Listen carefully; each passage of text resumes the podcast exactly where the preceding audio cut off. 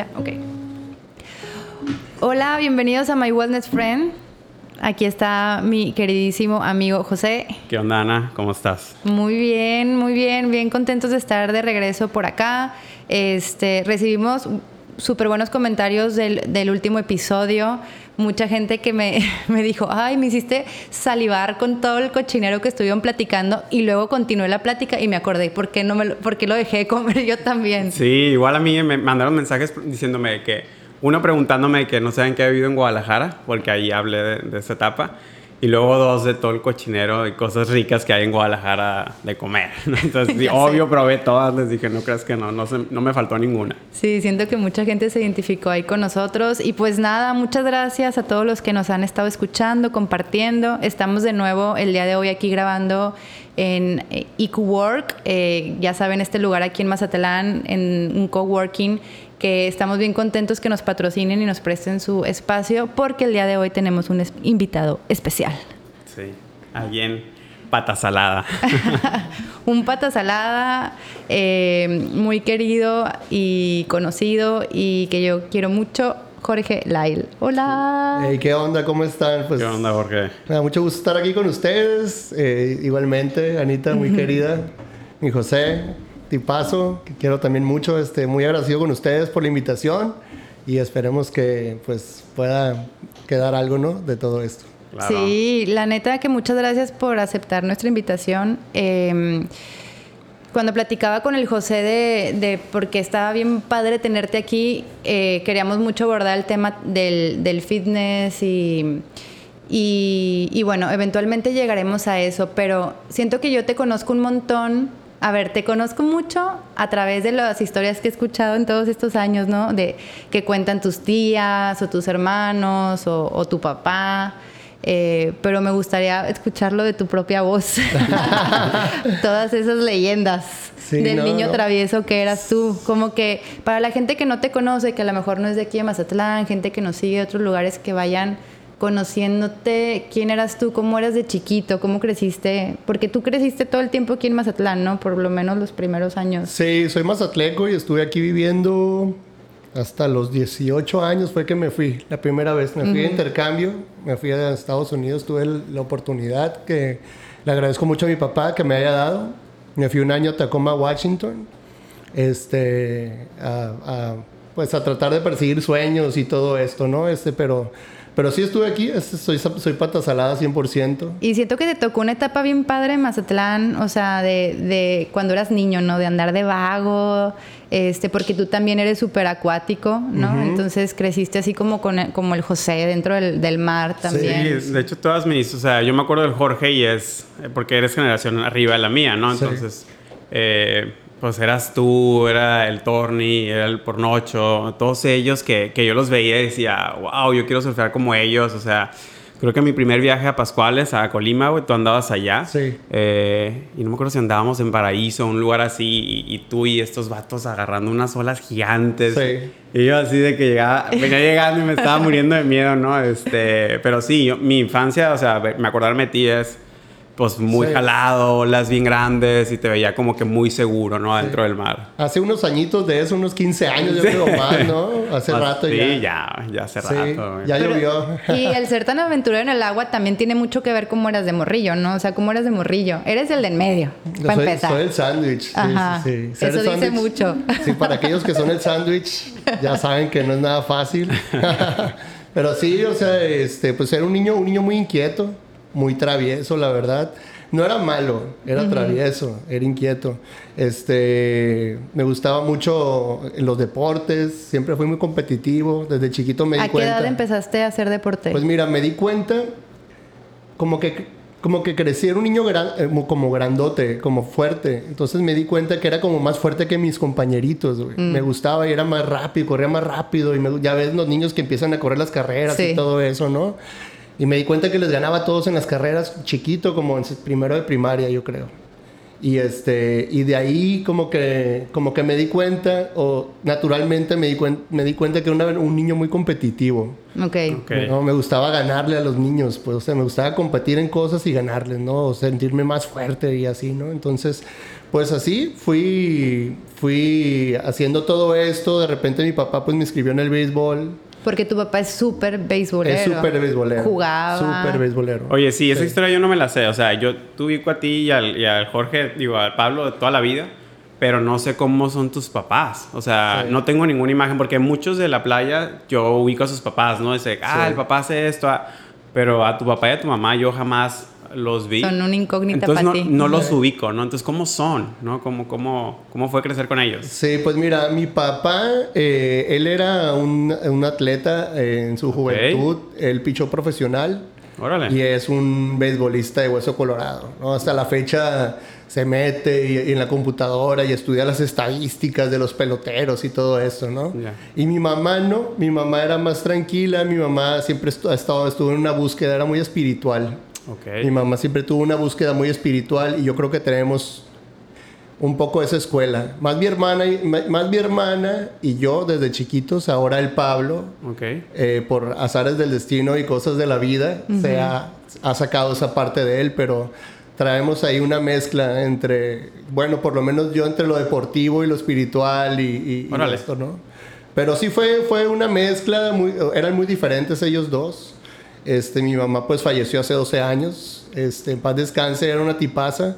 Y yo creo que de todos mis hermanos yo soy el que más me parezco a ella en cuestión de, de personalidad. ¿no? Este, pero sí, o sea, mi papá era mucho de vamos a jugar, vamos a jugar el béisbol y todo esto.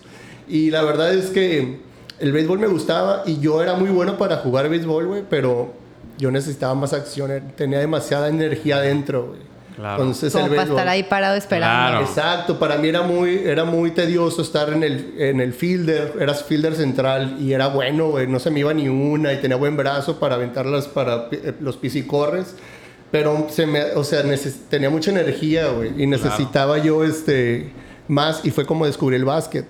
Okay. Y descubrí el básquet y dije, de aquí soy, de aquí soy. ¿no? ¿Y a qué edad te empezaste en el básquet? Empecé en el básquet a los 9. Ok. ¿No? Y para los 11 años ya era, la, ya era selección estatal.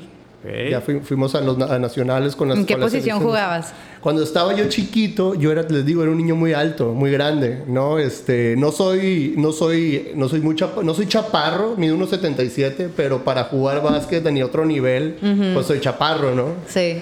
Pero cuando yo estaba chiquito, yo era de los niños más altos de la generación. Yo sí, creo de que, los que yo, crecieron en Güey, yo creo que mido y... 1.77 desde los desde el, 13 años, güey.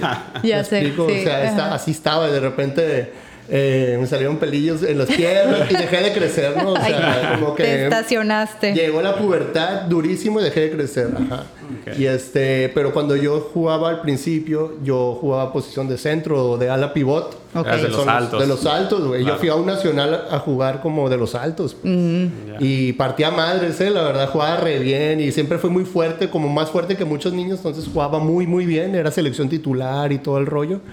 Y este, pero, pero, me, pues así me quedé, ¿no?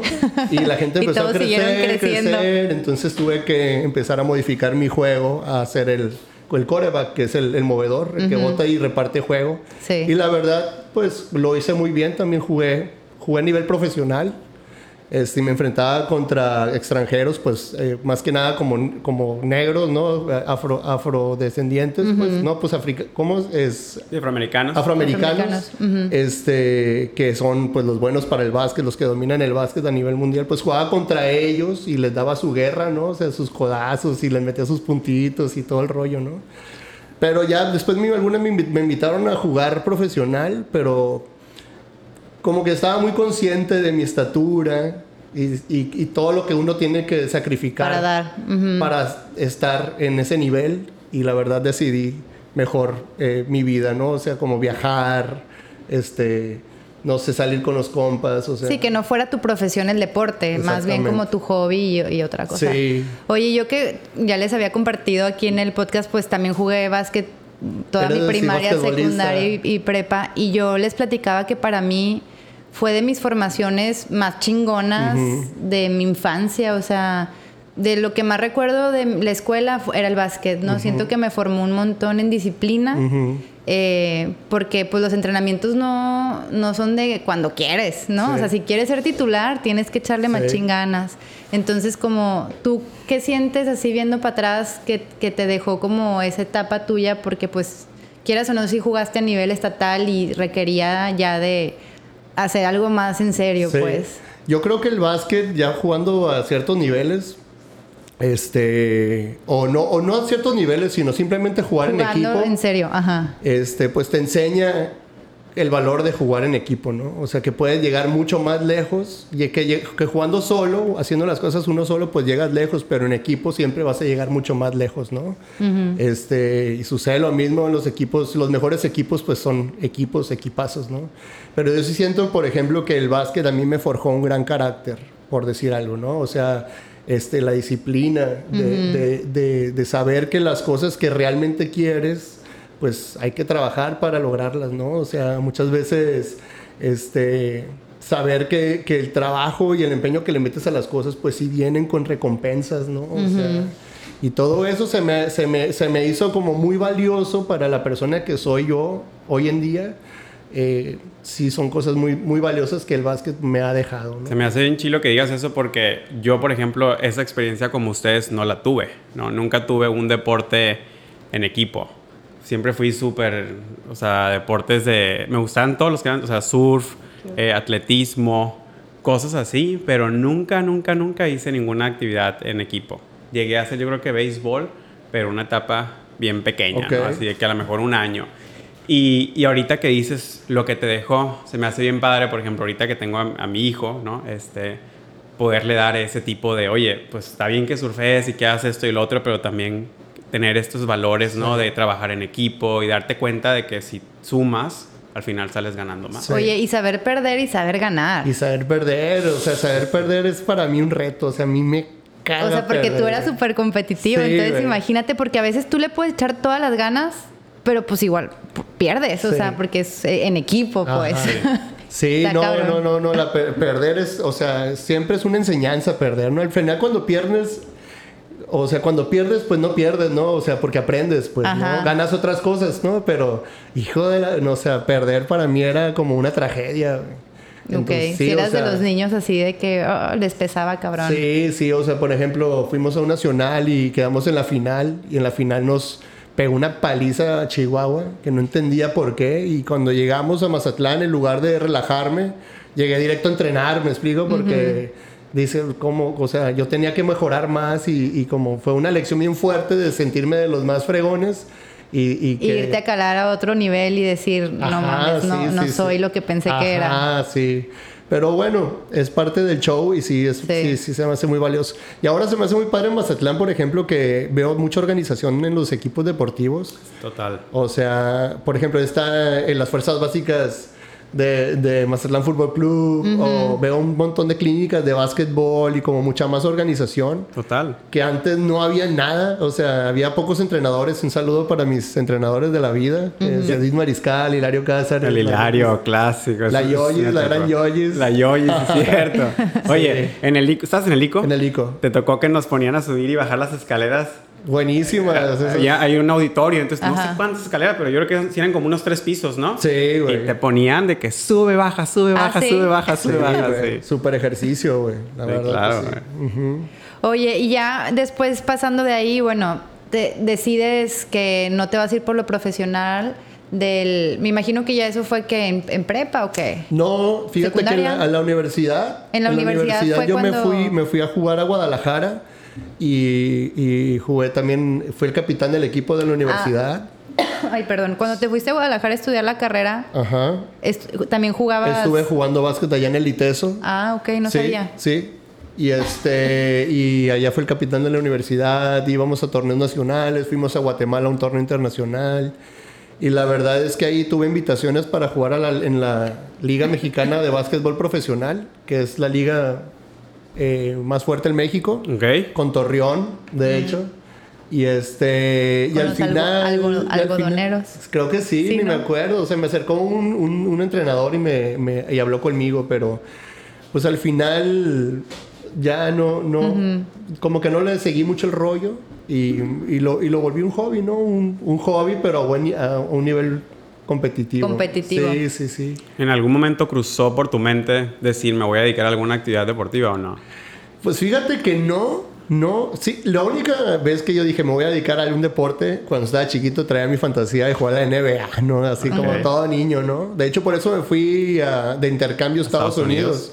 Porque quería irme a Estados Unidos a, a la prepa para ver si podía dar una beca para jugar el college allá, ¿no? Y este, pero tuve, pues, no tuve tanta suerte, la verdad es que yo también como que, como que no le, no le agarré mucho al juego de los gringos hasta más tarde.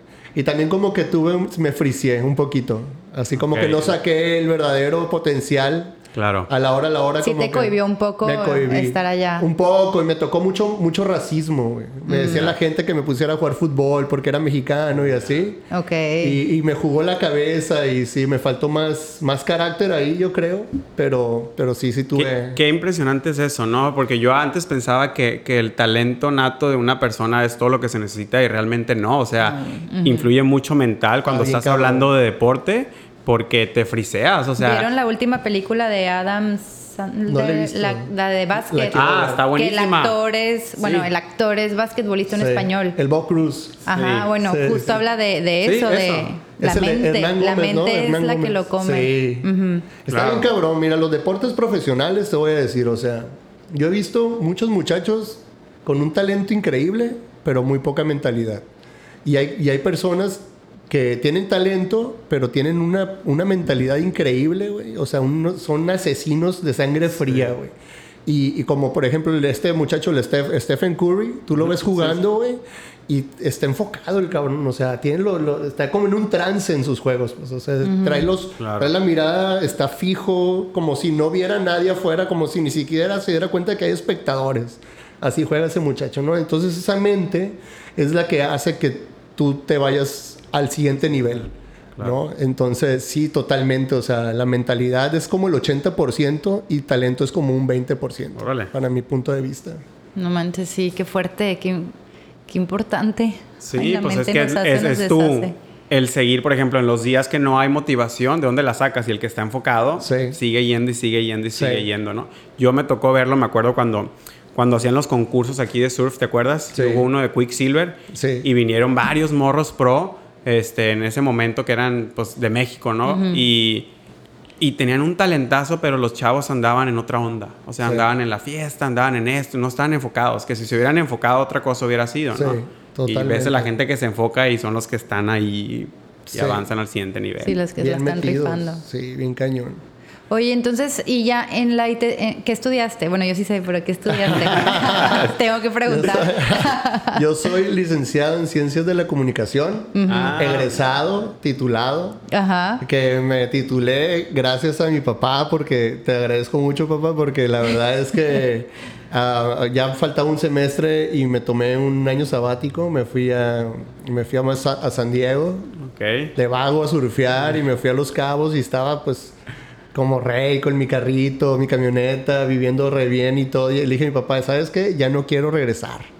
Aquí me voy a quedar a vivir. No te quería regresar ya graduado. Ya no, ya no me importaba, la verdad. ¿Qué, qué estás haciendo en San Diego, güey? En San Diego trabajé, me fui con el Gabriel Ocampo, un saludo para el enano. Sí, sí. Y con el Fernando Barraza, un abrazo. Este, me fui con ellos, me fui a trabajar a la construction, güey, albañileando ahí, pero surfeando, ¿no? Surfeando en, en La Joya.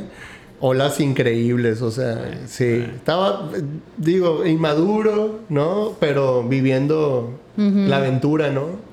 Fuiste al Blacks. Fui a Blacks Beach, La Joya. Shores, todo está buenísimo, ¿no? Increíble, no, sea, y luego aparte te vas de aquí a Mazatlán y empiezas a ganar dólares allá porque te pagan bien en construcción. Sí. te metes Sí. una friega, pero aparte tú que ya tienes cuerpo fuerte, pues todavía la- el trabajo es más fácil. Yo trabajé Sí. en construcción también, Sí. pero pues yo sí le sufrí.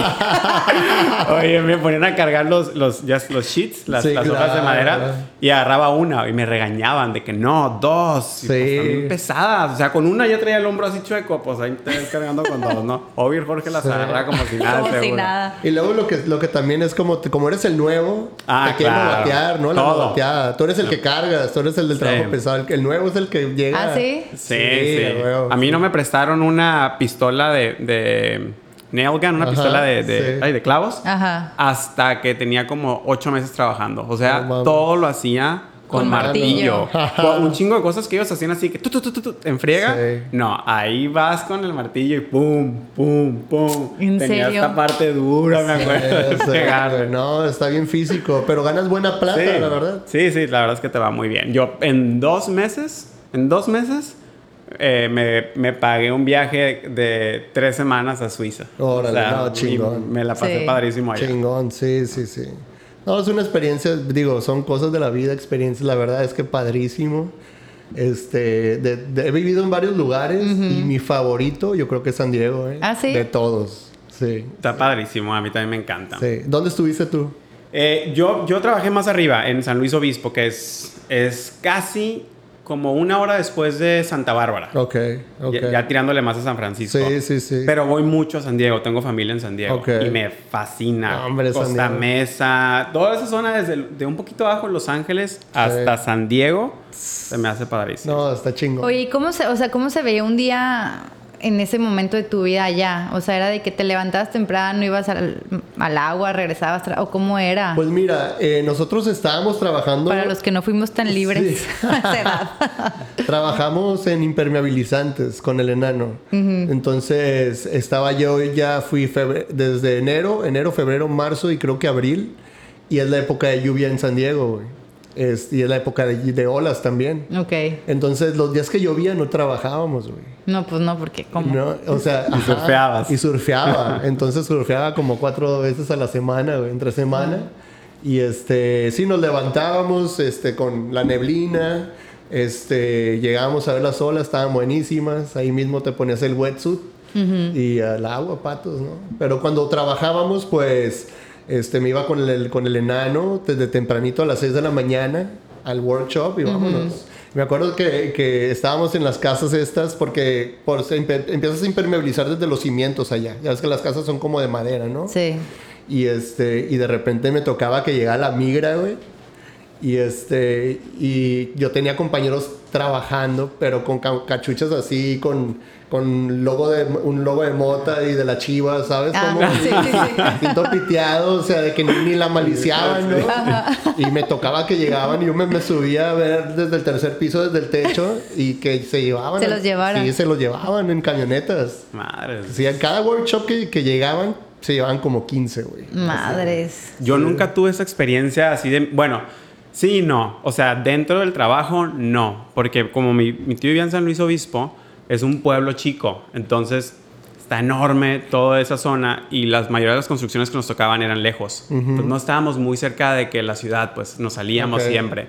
Entonces, pues realmente que, que llegara era, era que nos fueran a buscar, ¿no? Entonces, nunca me tocó esa experiencia. Pero sí me tocó dos veces, una en el aeropuerto de Houston, eh, que me tuvieron como una hora preguntándome a qué iba y perdí mi vuelo de conexión y todo. Y, coraje. y- horrible. Este, que ni siquiera iba a trabajar, iba a vacaciones esa vez, me acuerdo que súper enojado. Y otra sí, de que estábamos en el rancho de un tío que tiene motos y todo allá en campo en San Diego. Y, y veníamos de regreso en el carro de mi tío con el, el utility box, que son todas las cajas así de, de herramientas, De pero ya las trae la camioneta. Entonces sabes que es un carro de construcción, ¿no? Eh, y nos paran. Yo venía en- con jeans y camiseta, pero llenos de tierra, obvio, porque veníamos de andar en, en motos. moto. Ajá. Y él también, y nos paran, y de que, ¿dónde vienen? Y no, pues del rancho, y que, y no, pues estás trabajando tú, y yo no, yo estoy de vacaciones. y, y mi tío sí viene de vacaciones, y no, tú cállate, a ti no te pregunté. Madres. Y me bajan del carro, me preguntan y todo, este. Yo siempre me la creía que estaba de vacaciones, entonces yo creo que por eso nunca pasó nada, pero sí me tocó dos sustillos así de que, ah, pues, que, Sí, sí, que güey. hueva, No, qué cabrón. Sí, no, está cabrón. Más porque esa raza, pues sí se la rifa para estar ahí también, ¿no? Oye, chambean y espérate, lo que más coraje me daba es que a mí las dos veces era de que el policía Rodríguez o Lizárraga. Ah, sí, Así que, güey. qué Sí, pedo, güey. cabrón. O sea, tu familia se vino a chambear y, y tú estás aquí porque se vinieron y tú estás así, ¿no? O sea, las dos veces me tocó así, ¿eh? Eran latinos, obvio. Latinos. Sí. No, son, son bien cabrones. Se les olvida de dónde vienen, ¿no? O sea... Sí, no hablan español, eso me da mucha risa, fíjate, mucho latino. O sea, ya la segunda generación ya no hablan Ya no español. hablan Sí. español. No, Pues sí, ahora sí que hay que vivirlo para saber que también esa parte de la historia, ¿verdad? Por algo, no sé, también traen cierta información ya en su ADN que algo, algo. Sí, pero a mí se me hace bien triste sí eso de que, pierdan esa identidad latina, ¿no? O sea, digo, Sí. carnal, o sea, el, el español es un idioma, es un sí, idioma mundial. creo que ¿me ahorita explico? ya también ha cambiado mucho la cosa. Estamos hablando de hace que 20 años o más, sí. ¿no? Sí. Eh, Ahorita sí siento que Hay ya más valores, hay más, más valores, valores. Sí. pero sí siento que antes las personas como que batallaron mucho para llegar a aquel lado y luego lo- racismo, que siento que ya lo que quieren es que sus hijos hablen inglés y sabes que sufran Sí. el menos racismo posible, no Sí. como tú ya naciste aquí, güey, ya jálate. No sé, Claro. creo, nunca lo he Sí, vivido. puede ser eso, ¿eh? También. Puede ser eso. Oigan, pero bueno, volviendo al tema. En- pero me quedé con incógnita, entonces ¿cómo te graduaste? Este, ¿en qué aspecto? O sea, tu papá Pa- fue pa- su papá pagó, pagó unos... sí. Ah, ok, ok. ¿En qué Este, yo, ¿En qué aspecto? aspecto? Pa- pagó, pagó para que le dieran el título. Sí. No. No, No. este me no, no, no me, me chantajeó mi papá. Ah, ok. Este me dijo, ¿sabes qué? Dijo, no, por favor, regresa, hazlo por mí, no sé qué. O sea, pero sí lo entendí, sí entendí el punto de que, bueno, en su momento él me estaba apoyando eh, financieramente. Este, tengo la, pues también la fortuna y le agradezco un montón de que, pues estuvo ahí conmigo, me empujó, ¿no? Y, o sea, y, y me, y, y yo sé que costó su lana esa Sí. universidad y todo esto. Este, dije, pues sería también una mamada. No, Sí. no, De tu no- parte. no acabar, pues, ¿no? Y pues sí, me regresé, terminé y todo. Y también está padre, ¿no? También tener esa disciplina de cerrar ciclos, güey. Claro. O me parece importante cerrar ciclos, ¿no? Sí. O sea, incluso si no es lo que te quieres retirar o no digo, dedicar, Dedicar, o algo, ujú. pero energéticamente siento que muchas A mí sí me veces- costó no graduarme. ¿eh? ¿Sí? Me- sí. No sé si todavía me cuesta, pero sí. ¿Cuánto te faltó? Un semestre, pero ¿Ah, sí? de puras optativas. Ah, ok. ¿Y puedes o ya no? Pues no sé, hace, hace años cuando lo quise intentar me tenía que ir a vivir a Torreón un semestre a hacer optativas. Yo ya tenía al Mauro, Sí. vivía en México, era como, no manches. Sí. No sé ahora, tantos años después, con el cambio de directiva y así, si se puede hacer algo. Y ahora con todo lo de la pandemia, a lo mejor y que ya puedas porque antes no había línea, clases ¿no? en línea. Sí. Pero sí, a mí sí me costó no, Sí, yo creo que cualquier ese ciclo de persona- la universidad. Dejar algo así como que inconcluso, como que se te queda atrás, ¿no? Aquí en el cerebro y de que, ¿cuándo lo voy a hacer? No lo voy a hacer, ya lo dejé. Sí. O si no lo vas a hacer, como que darle el, el cierre de que Ándale. hasta aquí llegó, Hasta aquí llegó. soy Sí. feliz con lo que tengo. ¿no? Sí, aceptarlo, ¿no? Así. Aceptarlo. Y en este caso yo lo hice por él, 100%. La Ok. verdad es que te voy a decir, o sea, yo me sí me dediqué al principio de mi después de la carrera me dediqué, perdón, me dediqué a la producción de eventos. Ok. ¿Aquí Y en Mazatlán? Aquí en o- Mazatlán, sí. Ok. Yo hacía Ay, me eventos, acuerdo de hacía las fiestas estas la de Año famosas. Sí, ¿te acuerdas? O sea, Que me las- que hacían allá en el, en el cerro, ¿esas? ¿O, o cuáles? la- así, por ejemplo, eh, empezamos trayendo banditas de reggae. ok. ¿no? Y de repente me entró todo el furor de la música electrónica y me di cuenta Ajá. Que era más barato traer un DJ, porque es una sola persona, Que una a- banda. Que a 10 cabrones que, que vienen en una banda, ¿no? Claro. Este, y entonces empecé a hacer también como eventos de electrónica y empezamos a tener muy buena aceptación y nos invitaron a, a trabajar en, en, un- en el Fiestaland de repente a unos años nuevos. Hicimos una fiesta muy controversial en el, en el en Halloween del Belmar Ok. en que ahí por ahí mal informaron a Higuera y me tenía un orden de aprehensión, güey. un desmadre, Periodicazo, güey. sí, un desmadre se pasaron hizo, ¿verdad? lanza. Sí, o sea, yo pagué como 30 mil pesos de permiso y tenía protección civil, policías, tenía ambulancias ahí por si algo pasaba, todo, todo en orden, güey. Y como no dejar pasar a un- una persona de, de, Alguien metido en la política. de, de, de qué? De, de oficialía mayor. Este vato llegó y me cerró y le dijo, "Y no, sí es un desmadre, güey. Sí es un desmadre, pero bueno, al final Higuera tuvo que retractarse y ya todo bien, ¿no? Pero bueno. Pero sí, pues si estás metido en eventos, también siento que son cosas que pueden Sí, llegar a sí. Que pueden pasar, pasar a cualquiera, ¿no? Sí, y básicamente eso fue lo que hice. Este, de hecho, me titulé como con, ex- con experiencia laboral, que era en vez de hacer tesis. Ok, que me moría ah. de la hueva de hacer una tesis. Esa onda nada más hice un... es- Bueno, sí fue un escrito largo, pero bueno, lo hice así. Y después, por azares del destino, abrí el búnker y... Y sí apliqué algo de mercadotecnia y cosas, lo sigo haciendo, pero, pero en realidad no, no he hecho nada de comunicación. Ok. ¿Y cómo llegamos al tema del, o sea, cómo llegaste al búnker entonces? Lo que Porque pasa- el búnker fue, fue un gimnasio que el Jorge puso de funcional. Ajá. Que, bueno, yo no, to- yo no vivía aquí todavía, pero fue de los primeros como con el tema de funcional Fue como de los tal, o primeros. que- fue como los estudio. primeros, Sí, sí, Sí, el ¿no? primero, Sí, sí. yo nomás ubicaba a este a José Ángel. Ángel. De hecho, ahí te- yo te veía entrenar ahí. Exacto. Llegué una que otra vez y te veía ahí y luego, este, de repente me dijeron de que, ay, hay otro. Y ya me enteré que eras tú el que había abierto el otro. Y dije, ah, órale, qué padre, porque nomás existía ese. Sí, de hecho, de hecho sí. Esto fue, es que todo está conectado. Ajá. ¿No? Este, mira, yo, yo como yo era un basquetbolista, este, que no tenía esa, esa, esa altura, yo me di cuenta que yo podía sustituir un poco la falta de altura con fuerza física. Ok. Entonces yo empecé en mi casa, puse todas las casas que yo viví, puse una barra para hacer barras, ¿no? Y Sí, muscle ups, Pablo todo siempre, tus recuerdos de ti era haciendo abdominales, haciendo barras Sí. todo el tiempo, así te Ajá. veía haciendo ejercicio. O sea, yo entrenaba yo solo acondicionamiento Tenías físico. tus propias rutinas que tú te Ajá. hacías, Como ¿no? Dios me hizo entender. Y aparte mis, mis profesores de básquet, todos mis, mis coaches también me enseñaban cosas. Pero yo conocí eh, a José Ángel. José, conocí, conocí el, el Personal Studio, que se lo recomiendo muy cabrón. O sea, a toda la gente que esté escuchando, saludo a José Ángel. Yo creo que ese vato está muy cabrón. Es, yo creo de los coaches más pesados del país. este, referencia a nivel internacional. ¿eh? Ese muchacho está muy fuerte. Saludo a José Ángel. Y este, pero entré ahí, conocí ese lugar. Y dije, madres, o sea, el TRX, las sandbags, las pesas rusas, me encantó. Me encantó, me encantó.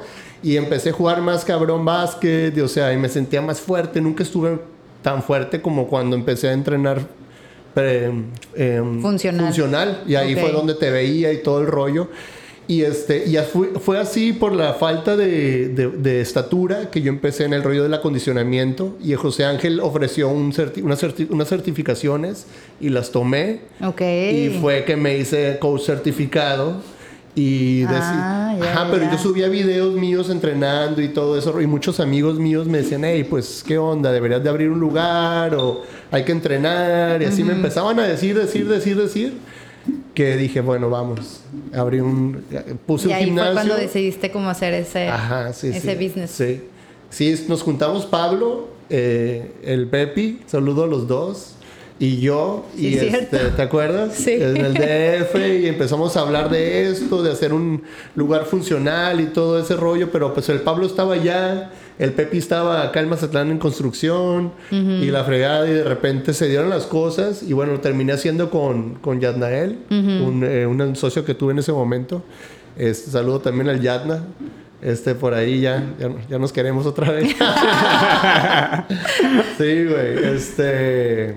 Es que las sociedades son cabrones. Sí, Sí, es- este es difícil. son Fíjate. difíciles. Sí. Yo, yo tuve una mini sociedad con Gustavo, un amigo muy querido de nosotros de, de Torreón. Este, y cuando íbamos a entrar en la sociedad, él así me dijo, mira, güey, está bien pelada, me dijo, en la sociedad hay de dos, me dice. eh, nomás tienes que saber qué tienes que hacer desde un principio Sí. Y lo tienes que cumplir, güey. Ajá. Si no sabes qué tienes que hacer, ya valió madre. Y si no los cumpliste, ya valió madre. También. O sea, me la puso súper claro, Claro. el vato. Claro. Tú vas a hacer esto y tienes que cumplir con esto. Yo voy a hacer esto y yo voy a cumplir con esto. Y si en algún momento alguno de los dos no, por X o Y, va a valer madre y nos abrimos, güey. Y ya. Y la neta, todo súper bien, ¿no? Pero Sí. sí, fue súper claro de que... Sí, estamos hablando de un vato que tiene 20 años. Sí, o sea, tiene con, no sé, ahorita en algún momento creo que tuvo hasta 19 gimnasios o 20, no sé si llegó a cerrar por la pandemia, pero, pero sí muy claro, güey, de Sí. que puede pasar esto, güey. Sí. Está bien cabrón. Y está, nunca lo había visto así, pero sí está, está sencillo, si ves en la teoría, hacer lo que dijo tú- lo que dijo él. Y hasta su punto de vista está fácil, o sea, hace- saber que como delimitar la actividad, ¿no? Exacto. Pero si, por ejemplo, a mí me hubiera servido mucho haber como tenido info- eso que dijiste tú ahorita con él y Antes, haberlo sí. plasmado en su momento. Es que muchas cosas asumimos, güey. Muchas. O, o sea, por ejemplo, cuando estábamos hablando, yo, ah, ok, no, pues sí, no, pues sí. Y él me decía, no, no, no, pues sí. Me decía, asegúrame que sí o asegúrame que no. Y as- así hubo como tres o cuatro cosas que yo le dije, ¿sabes qué, güey? Mejor esto no. O sabes que esto sí. O sea, pero como que sí, de que como que le quieres dar el rollo porque estás emocionado, porque es una sociedad y vas a armar algo nuevo. Entonces, como que quieres dar un extra. Y él así como que me ponía los pies en la tierra de que no, o sea, me decía que si puedes, sí, si no, y una vez di que no. Y yo, órale, no, pues sí. Pero si me hubiera ido así, yo creo que sí, lo hubiera metido la pata en una que otra cosa sí. Claro. Sí, fue parte, o sea, también del aprendizaje de de no dar por sentado, ni también cuando tú haces un negocio, güey, tienes que ver un chingo de puntos, güey. No puedes verlo a la ligera, ¿me explico? Tienes que tener todo cubierto y todo pensado. Y yo, la verdad, el búnker lo, lo, abrimos a la ligera. Yo tenía una lanita, en ese, para ese entonces yo compraba y vendía casitas de, de remates, güey. Y con esa plata fue que yo invertí para poner el búnker. Y en ese tiempo yo estaba trabajando en un negocio familiar y me iba bien. Y dije, bueno, este, yo jalo a, a Yanael, pongo la inversión, que él lo trabaje. Y para mí no era, no, o sea, nunca lo hice pensando en que yo iba a ser entrenador, güey. O sea, yo, lo, yo lo mm, hice pensando en que yo iba a ser el inversionista, el socio capitalista y él el industrial. Ajá. Y, güey, terminé esclavo de mi negocio. Esclavo del negocio. Bien cabrón, sí, o sea, o sea a, lo largo del tiempo de los años pasé de amar como el fitness lo vendí después de siete años, lo vendí y dije, ya, basta. O sea, pero como desde el año quinto ya lo quería vender, güey. ¿Me explico? O sea, duré dos años ya haciéndolo sin, sin el gusto de hacerlo. Y está bien cabrón levantarte para hacer algo que no quieres hacer. Y es que me imagino, digo, yo lo veo en el área de nutrición, por ejemplo, cuando tienes a un paciente. Lo veo con mis pacientes, no tanto con mis clientes, ¿no? Y cuando eres tienes a un paciente, el paciente quiere que tú como nutriólogo lo atiendas y le des las recomendaciones, no quiere que esté ahí, ¿no? Ahora me imagino que, por esa experiencia que no hemos platicado ahorita, pero lo de la isla, te vas, ahorita nos platicas cómo te vas y todo, pero te vas, la gente te ve allá. Obvio, la gente quería que tú, sí, tú los entrenaras. Sí, güey, bien cabrón. Bien cabrón. Sí, a ver, es que si, si te construiste una imagen de super coach aquí en Mazatlán, pues entonces, pues querían ir a tu gimnasio para entrenar contigo porque pues sí estaba bien chido lo que estabas haciendo y lo que estabas dando, ¿no? Y no sé, o sea, como que todo tu imagen era justo eso, pero pues requería de tu presencia 100%, está bien cabrón. 100%. Eso pasarlo, que digo, si nosotros con empleados batallamos un montón, que no tienen que ser literalmente nosotros, pero que se apasionen de lo que están haciendo y lo hagan bien. Ahora imagínate un entrenamiento, pues que sientes que si no te está entrenando el, el, entrenador con el que quieres ir, sientes que no te está funcionando.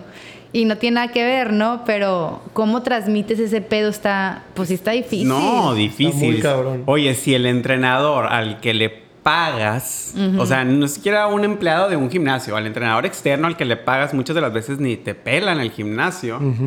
Ahora tú con este, o sea, me imagino que es algo muy difícil de transmitir. Sí, güey, no, estuvo bien, estuvo muy pesado porque de repente, o sea, como dices tú, Ana, la verdad es que de repente si yo no estaba en el gimnasio, el gimnasio se venía abajo. ¿Me explico? Entonces yo... Y tenías buenos entrenadores, pues, pero es como... O sea, sí, pero era algo, era un efecto que nunca pude descifrar por qué ni cómo solucionarlo. Pues era el efecto tú, tú, pues sí. tu presencia. Bien cañón y la verdad es que mira, por lo mismo que no quise jugar básquet profesional porque porque valoro mucho mi... Yo, yo, soy un pata de perro, me explico. O sea, a mí, para mí me, me alimenta mi alma aunque sea irme tres días a Colima, Pascuales a surfear, o a, o a Sayulite, o sea, escaparme, tener mis escapaditas para mí es vital. Así. Sí, eres trotamundos. Muy o sea, cabrón. Tú, y por lo que han escuchado hoy, o sea, en esta plática, has estado aquí, allá, vas, vienes, o sea, como que valoras mucho tu tiempo a hacer lo que tú quieres. Exacto. Así, y, y la verdad es, llegó un momento en que en ya no me podía mover porque cuando cada que regresaba tenía mil pedos que atender y que solucionar y que y pedirle perdón casi casi que a la gente, ¿no? O sea, entonces, o sea, hacer eso, o sea, que eso sucediera, eh, no era el fitness en sí, me explico, no era el ejercicio, no me harté de entrenar gente en sí por, por no entrenar a las personas, sino me harté de que ya no tenía mi libertad como persona, pues. Claro. O sea, como un pata de perro vago profesional que soy, ya no podía de repente hacer nada de esto, ¿me entiendes? Entonces, empezó de, a- empecé a perder el, el gusto por, por esto.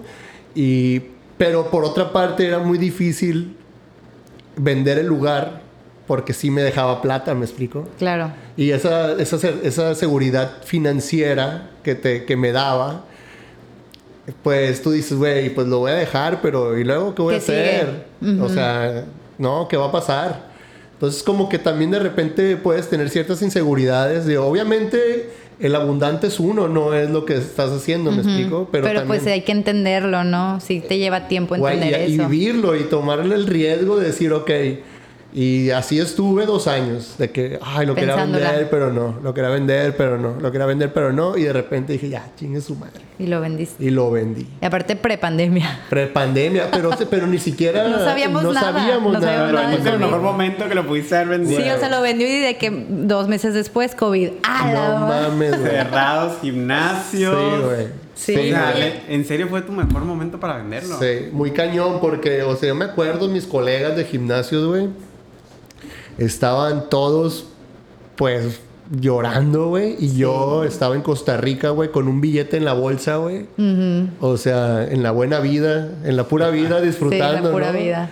Y este, yo decía, wow, o sea, qué grande, qué grande es el, el- el universo, La ¿no? vida, La sí. vida, güey. ¿Cómo de- se acomodó todo para que tuvieras esa suerte? Sí, güey, sí. Y bueno, en, en realidad, este, ahí en el, en el búnker, este, bueno, yo con el búnker duré siete años, pero con mi tienda de suplementos, pues ya, ya cumplí, acabo de cumplir 11 años, güey. Entonces, este... Sí, creció como ese side business que era side business, que ahora es el negocio, ¿no? Sí, de hecho... Nace de ahí. De hecho, les voy a decir, o sea, cuando yo estaba en el búnker, yo como Jorge Lyle, el 80% de mi ingreso eran los suplementos, güey. Órale. Y el 20% era el gimnasio, güey. Entonces el gimnasio se volvió un pretexto para vender mis, mis, sus- mis Tus suplementos. suplementos. Y me hice, me hice, haz de cuenta, el chapo de los, chupe- de los De los suplementos. suplementos, y así le decíamos. Oye, ¿y cuando vendes, vendes todo? O sea, ¿vendes también suplementos? No, ¿O- los suplementos, le- vendí el gimnasio, pues más bien no vendí el gimnasio, sino las herramientas. A Ale Gamboa la conoces también, yo creo, es triatlo- le gusta el triatlón a ella. Ah, ya, ya. Ella, ella, se- ella me compró todo. Y bueno, eh, no he hablado con ella de- a- después de eso, pero le tocó la pandemia después de la inversión y ojalá que, que esté bien su bolsillo, que, que haya logrado hacer cosas con esto, ¿no? Porque sí se llevó todo. Y me asocié con los venados, con el, con el José Toledo y el, y el Lick Laga. Un abrazo, les mando a los dos. Me asocio con ellos este, y ponemos la tienda de suplementos en el Estadio Teodoro Mariscal. Sí, que ahí está. El Bunker Supplements, los mejores suplementos Ay, comercial. Sí, tienen servicio a domicilio. Vayan a buscarnos, ahí están al lado del Venados Market. Ahí estamos, sí. Este, sí, mi tirada fue compartir mi, mi- o sea, compartir acciones con ellos, pero, pero tirándole al futuro, ¿no? Yo se- lo respeto mucho como empresarios y este, y no me equivoqué, la verdad que ahorita estamos haciendo un trabajo súper, súper padre, estamos ya subiendo de nivel, al llegando al siguiente nivel con la tienda, vamos a un buen paso y, y eso va a estar muy, muy, muy, muy interesante. Entonces... Sí, cómo salen esos negocios como yo con las donas que salió el Sí. restaurante y así, Sí, ¿no? claro, ¿no? Las barritas Es- que también salen sí. de tu... De otro lado. Es- de otro ese lado. negocio de los suplementos estuvo loquísimo, güey, porque se dio, pero de la nada, güey. Sí, sea, sí, yo me acuerdo que de repente preguntaban y de que el Jorge, el Jorge, o sea, yo, Sí. yo en ese entonces cuando tú estabas con el búnker estaba todo con mi consulta de pacientes, ¿no? De hecho tenía muchos pacientes que eran clientes tuyos, ¿no? Entonces les recomendaba y les decía y, me, y, y todos los productos se los traías tú, güey. Sí. O sea, de hecho a veces me decían de que déjale preguntar al Jorge a ver si lo tiene y si no lo traías a veces hasta les conseguías se los conseguía, sí. ¿no? Este, pero Sí, sí, todo lo ocupabas. Sí.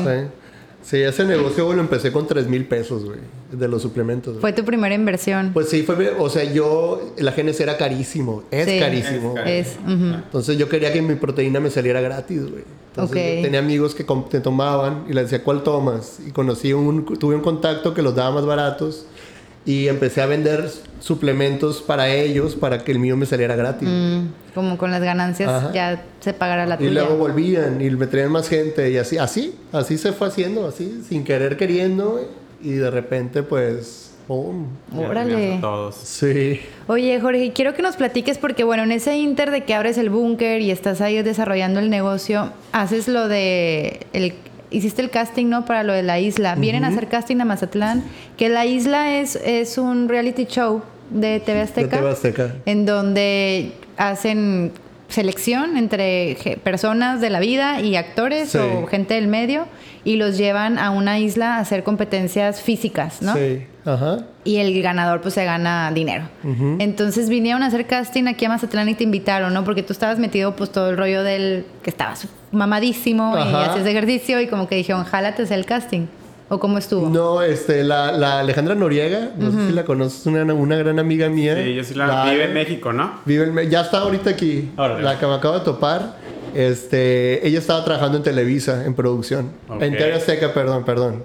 Este, y ella me habló, me dice, mira Jorge, Ella pensó en ti, pues. ella me eso. habló y me dice, ¿sabes qué? Van- están buscando, va a ser van a hacer este casting en Culiacán. Ah, Y me dicen, y están buscando estos perfiles. Y entre ellos eh, están buscando un perfil del norteño, peludo, mamado. Así me dice. Y dice, y pues ya, no te tengo que decir más, ¿no? O sea, ¿qué Ajá. onda? ¿Te interesa? Me dice y yo, pues, ah, pues sí, ¿por qué no? Pero ya sabías que era de deporte. Ya sabe que era deporte. Sí, yo había visto la isla anteriormente, Ok. había visto el survival con mi mamá. Ok. ¿No? Y este, y ella- mi mamá me decía, oye, tú pudieras ganarle a esos, me decía ¿Ah, mi sí? mamá, güey. Sí. No manches. Qué padre. Y este, y, y como que me, me llamó la atención eso y lo veía con ella y nos, así nos acostábamos a ver el, el survival gringo, güey. Y cuando empezó lo de la isla, me llamó mucho la atención, pues que es como la versión latina, güey. Y este, y cuando me invitó la Ale, me puse a ver como, nunca lo había visto. los programas anteriores. Ajá, las, sí, las temporadas anteriores y me metí a ver un par y dije, ah, pues, güey, me acordé de mi mamá bien cabrón, güey. Sí. Y este, yo, va, vamos. Y fui a Culiacán y cuando llego a Culiacán había como, eh, fue en, el, en la unidad eh, deportiva de la UAS y había como dos mil personas afuera en la calle, güey. Que no dejaban entrar y había mucha gente adentro también que pues se habían entrado como que desde la entradita a la unidad ya estaban diciendo a la gente tú no, tú no, tú Filtrando no, tú ya. no, tú sí, tú sí, tú no, tú no. Ok. Entonces llegué y me asomé y me dieron entrada, y hice mis fotos, entrevistas, todo el rollo. Y este, y cuando llegamos, llegué a la última entrevista con el productor ejecutivo, güey. Este, me vio el vato y me dijo, ¿y cuánto corres los 5 kilómetros? Y ya le dije, ¿no? O sea, ya empezamos a hablar y me preguntó, ¿tienes algún familiar en el medio? y, ahí le dije, a huevo, le dije, Pablo la Televisa, güey. Saca la sí, carta. güey, no, char, charolía de volada, porque dijo, bueno, Televisa, TV Azteca, igual y se hace una controversia ahí. Ajá. De volada le dije como que le brillaron los ojitos al, al, al vato. Al vato. Y yo sabía que le había interesado. Claro. ¿Me explico? Entonces, Ahí sentiste de que Ahí dijiste, dije, "A güey, ya, huevo". ya valió madre, ya se chingó, ya, ya, ya quedé. Y fui a las pruebas físicas y les gané a todos y, y estuvo padre. Y la natación, pues yo, como tú decías hace rato, soy bien acuático, siempre lo fui. Y nadamos y buceamos y la chingada y todo y le- les gané a todos. Y ahí en, el, en, el- en la prueba, eh, ahí en, la, en el casting me conocí al perro, el perro que también, otro ah, que personaje también de la estuvo, isla. sí, cierto. Ok. Sí, Él es, que de aquí de... Él es de los mochis. Ok. Pero todo Sinaloa fue el casting ahí en Culiacán, ¿no? Entonces nos seleccionaron al perro y a mí. Y en su momento en la isla hicimos equipo y todo el Sí. rollo, ¿no? Pero, Órale. sí. Oye, y nosotros como familia no sabíamos nada, ¿verdad? O sea, cuando supimos algo de él, ¿tú estabas ya en el hotel? Es que de repente me hablaron un día, como cinco días después del, del casting. Y después me enteré que habían hecho casting 27 mil personas, güey, en todo México, güey. Que Órale. éramos tres vatos y tres morras, güey, ¿no? Y, Wow. Sí, guau, la neta. O sea, eso fue yo creo lo, lo más perro fue haber quedado, güey, Sí. ¿no? Pero me dijeron, oye, este, hay un último casting, me dijeron, ¿puedes venir a México, no sé, el miércoles, pon tú? Y yo, sí, a huevo. Pero yo jamás pensé que ya no iba a volver a Mazatlán, ¿me explico? O sea, me, me fui al casting y según yo iba a volver a, carre- a dejar todo listo. Con una camiseta, Ajá, un short. No Ajá. mames, o sea, y de repente llegué, güey, nos encerraron en un, eh, en un cuarto de hotel. Diez días estuvimos sin celular ni nada. No nos permitían interactuar entre nosotros, nos dejaban, nos dejaban salir a comer y regresar o al gimnasio y regresar, o sea, como aislados, güey. Oye, y si tenías, por ejemplo, no sé, una Trabajo, pareja trabajo. o chambo, lo que sea, ¿cómo le hacías o qué? qué? Pues, pues así, o sea, fue así de que ya estando allá, le ¿sabes qué? No voy a volver. ok, o sea, les dijeron de que ahora, ahora sí te vas a tener que ir unos días más. Y si hay Sí. gente que por la chamba dice, oye, no, yo no puedo, no tengo permiso. Y hay gente que dice, pues chingue su madre, pues me quedo, pues, ¿no? Y Sí. ya ¿Cu- luego resolveré mi problema Claro, con el trabajo. ¿cuánto duró toda la grabación, Jorge? Mira, yo estuve ahí, cada tres días sacaban a alguien, Ok, ¿no? Entonces, yo estuve ahí 60 días. ok, dos meses. 60 días. Sí, bueno, fue una locura. No sabía ni qué hora era, no sabía si eran... Es que vamos por partes, es que está bien padre. sí. Bueno, nosotros nos dice, quedé en esta madre, ya no van a saber de mí, chao, estoy en un hotel, bye. Así, ya, una O llamada. sea, el arca y les avisa a ustedes. una llamada en el hotel que había hecho casting para la isla que se había quedado y que ya se iba a ir a grabar a, a la isla. Ah, Fue en Honduras. Ajá, pero ¿cómo se llamaba? ¿Te Eh, acuerdas? eh, ¿Qué cosa? La- La- ¿Dónde estaba? donde estábamos fue en un archipiélago que se llama Cayos Cochinos. Calles cochinos. Y me Sí. voy a ese lugar. Y, y el Pablo y yo. Y luego, bye. Así de que, Sí, ¿qué pedo? Ya- y ya no supimos de él. Como si estuvieras en la cárcel, o sea, te, Sí, tuviste- de que teníamos bye. derecho a una sola llamada. ¿Y tu papá? Pues ahí... Ahí en la llamada también. Sí, sí, o sea, tuvieron que avisar entre ellos. Ok. Y yo pedí otra llamada también porque tuve que avisar pues en la chamba. Y el reto más cabrón que me estresó más fue, pues es que en los suplementos yo era el que hacía los pedidos. Tú hacías pedido. Yo era el que hablaba, yo era el que sabía qué pedir, cuándo pedir, cómo pedir y qué, qué cosas son de batalla y todo eso, ¿no? Y este, y es un rollo, entonces tuve que explicar en cinco segundos todo Madres. y me persiné y colgué y vámonos, ¿no? Este, Y bueno, platícanos así Ajá. y se van. La, la porque dinámica. pues Diez sí. días en el hotel. es una experiencia que pocas hotel, personas lo viven. Este, y ya después, eh, pues nos vamos a Honduras. Este, ya, ya en Honduras, ya en el camino ya nos permiten como, como, como cotorrear entre los desconocidos. Éramos como dos bandos, ¿no? Los desconocidos y los famosos. Y pensábamos que íbamos a ir unos, nosotros contra ellos, ¿no? Pero al final como mezclaron equipos y todo esto. Y estaba muy loco, güey, porque, porque si te matan de hambre, me explico, o sea, la dinámica eran, son tres islas, playa baja, playa media, playa alta. No, playa baja no hay ni comida ni refugio. Ni, refugio. O sea, ¿duermes dónde? En, en el monte, güey. No. O sea, en Sí. el monte, así sin techo ni nada, güey. O sea, no- y en época de lluvia, ¿eh? Al Oye, final. y el que te está grabando está con el sneaker en la boca, ¿no? Con- Sí, güey, está bien cabrón porque también hicieron, hacen un campamento ellos, pero hacen un montaje como de palmas. los, los de producción. Ajá, como camuflajean un, un campamento para ellos. Y ellos sí, va huevo, que tienen galletitas y comida y huevitos y todo. Eh, ¿no? es- a mí esa parte siempre me llama mucho la atención porque hemos visto todos los programas estos así como Survivor o esos chavos que se, que se van de que voy a atravesar Alaska Ajá. solo caminando y lo digo, ¿y el güey de la cámara qué, ¿Qué? pedo? Ajá. Güey, ¿Cómo ese es el que se la rifa más, el de la cámara, güey. Qué bacano. o Sí, sea, porque pues el que está ahí enfrente lo o sea, decidió y quiso, sí. pero el de la cámara dice que... Sí, no, y el cabrón que está como conduciendo el programa, pues va ahí, ¿no? Pero el que el otro de la cámara va bajando la cascada también junto con el otro vato con la cámara, ¿no? Grabando Sí. al mismo tiempo. El que se rifa es el de la cámara, güey. Oye, entonces son estas tres islas, baja, Sí. media y alta. Me imagino que la alta era la más... No, en la, ba- en la alta había... me- me- Fresona, sí, güey, chef. co- cocineros, eh, chef, este... Regaderas. Regadera, deja tú el chef.